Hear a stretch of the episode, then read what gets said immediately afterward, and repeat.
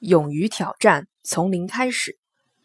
狄更斯曾说：“这是最好的时代，这是最糟糕的时代。”身处当代的人们如何定义这个时代美好或糟糕，完全取决于自身的际遇与胸怀：是蝇营狗苟、得过且过、不思进取，亦或是锐意进取、勇于挑战、从零开始？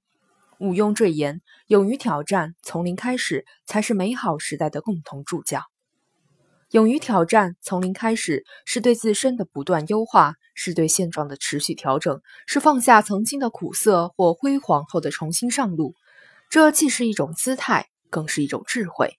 因为勇于挑战，从零开始，有了齐白石晚年不断放下山水画风的影响，用全新的视角观察虾的神韵，最终让自己所画的虾达到形、质、动三者皆备的真挚境界。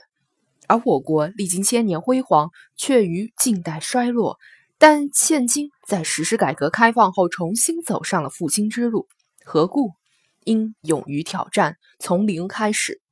希腊作为西方文明的摇篮，却于当今负债累累，陷入中等国家发展陷阱。何故？应沉湎过去，不思进取。可见，勇于挑战，从零开始，既决定了个人成就，又暗喻着大国兴衰。想必古人所说的“苟日新，日日新，又日新”就是这个意思。但知易行难，人们仍是会轻循守旧，拒绝改变。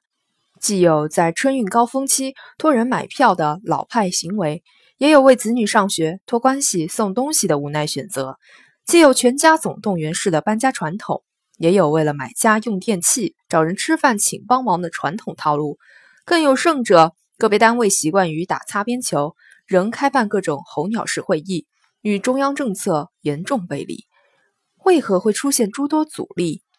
一方面是部分民众与时代脱节，不了解我国当代科技政策市场的现状；另一方面是我国政策出台后出现配套措施不完善、执行力度不严等漏洞。阻力的背后更折射出国民惧怕失败、畏怯挑战的深层次问题。如何去挑战？又怎样去从零开始，着实考验着国家调和抵耐的治理水平与个人的入世能力。就国家层面而言，既要站起来，勇于面对国际挑战，展现大国实力与外交，又要俯下身子，仔细聆听百姓疾苦，为民解忧。既要放下改革的成绩表，不要躺在过去的功劳簿上停滞不前，又要打破利益樊篱，让改革红利惠及民众。就个人而言，一方面要及时更新自身认知，了解时代形势；另一方面要不惧失败，以零的心态去积极践行，获得真知。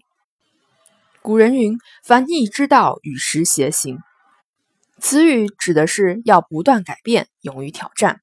古人又云：“满招损，谦受益。”此语又有一层从零开始之意，因而勇于挑战，从零开始。既是美好时代的共同注脚，也是古人智慧的衣钵传承。这是最好的时代，这是最糟糕的时代。身处当代的我们，应用血脉中的智慧来定义这个时代。